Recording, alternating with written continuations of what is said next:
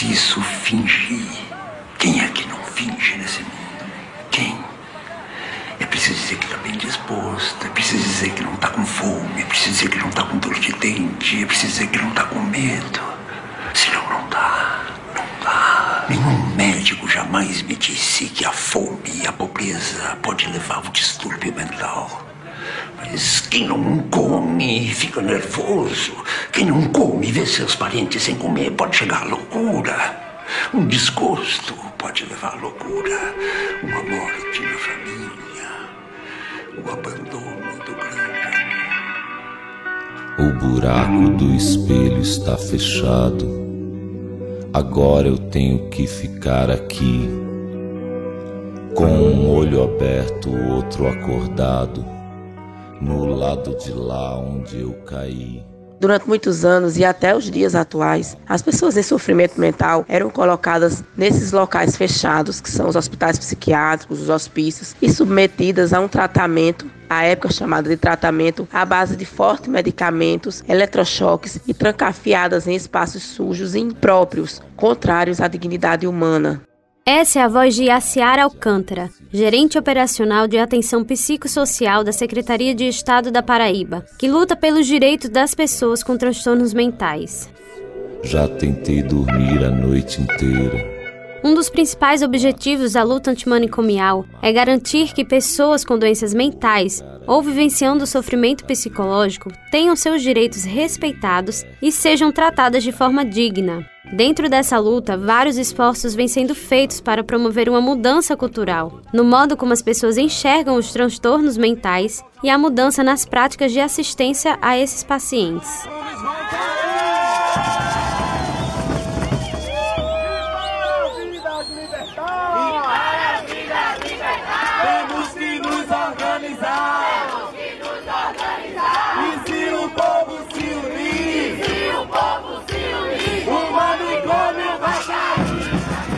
A Lei 10.216, conhecida como a Lei da Reforma Psiquiátrica, é um marco ao estabelecer a necessidade de respeito à dignidade de pessoas com transtornos mentais.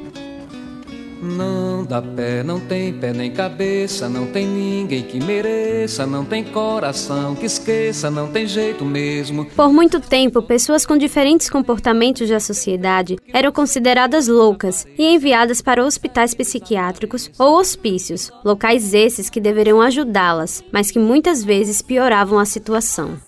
As pessoas eram isoladas do convívio social, recebiam tratamentos que mais pareciam sessão de tortura, humilhadas e até mesmo mortas. A professora doutora em psicologia social, Larice Barbosa, relata como era a situação dos internos. Os pacientes dentro dos hospitais psiquiátricos, eles vivem uma situação de total abandono e extrema pobreza. Entre as violações que são ressaltadas estão a medicalização excessiva do paciente, o isolamento dos seus familiares, total ausência de atividades recreativas, atividades de lazer e educativas, dentre outros. Então, esses espaços são tidos como é, hospitais-prisão, reunindo aí as duas piores características desses dois espaços. Os tratamentos eram à base de tortura, utilizavam cadeira elétrica, camisa de força, eram submetidos a situações precárias como fome e sede. Em alguns casos, há relatos que eles bebiam a própria urina, ficavam nus no pátio.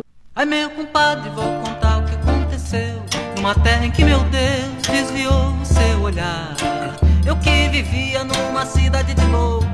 Gente pobre condenada, muita fome, muito mar. Ao longo do tempo, fomos tomando conhecimento do que acontecia nesses locais, como é o caso do Hospital Colônia, que ficava localizado em Barbacena, Minas Gerais. O local ficou conhecido como Holocausto Brasileiro. Entre os anos de 1930 a 1980, cerca de 60 mil pessoas morreram lá, sendo que 70% dos pacientes não tinham sequer um diagnóstico. Embora o objetivo fosse oferecer tratamento a quem tinha transtorno mental, esse hospital foi fonte de extermínio e isolamento da sociedade. O hospital fazia parte de um grupo de sete instituições edificadas na cidade, que ficou conhecida como Cidade dos Loucos. Atualmente, das sete unidades, três ainda estão em funcionamento.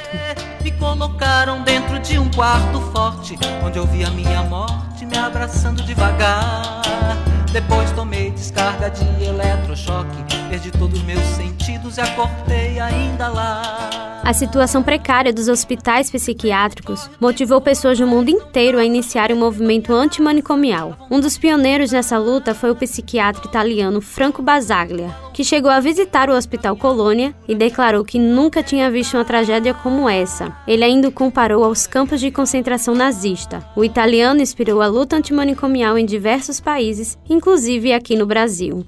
Importante que a gente saiba que a reforma psiquiátrica brasileira ela teve como inspiração a reforma psiquiátrica italiana, que teve como um dos seus responsáveis o Franco Basaglia, que foi denominado psiquiatria democrática. E o Brasil, a partir da década de 70, ele começa a, o processo do movimento da reforma psiquiátrica. Esse movimento ele é importante para que a gente consiga garantir os direitos das pessoas com transtornos mentais. Na atualidade, ele tem se tornado mais importante ainda, justamente pelos momentos difíceis que a gente vem vivendo na esfera da saúde mental, tanto por conta da pandemia como por conta de algumas posturas e ações do governo em relação às políticas públicas. No próximo episódio da série Loucura, Prisão ou Liberdade, nós iremos falar sobre os assuntos da luta antimanicomial aqui na Paraíba, com os trabalhos técnicos de João Lira, produção de Andresa Rodrigues, gerente de jornalismo Marcos Tomás, Evelyn Lima para a Rádio Tabajara, uma emissora da EPC, Empresa Paraibana de Comunicação.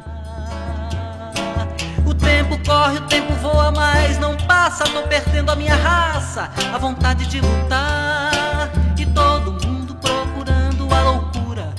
está minha loucura? A loucura onde é que tá?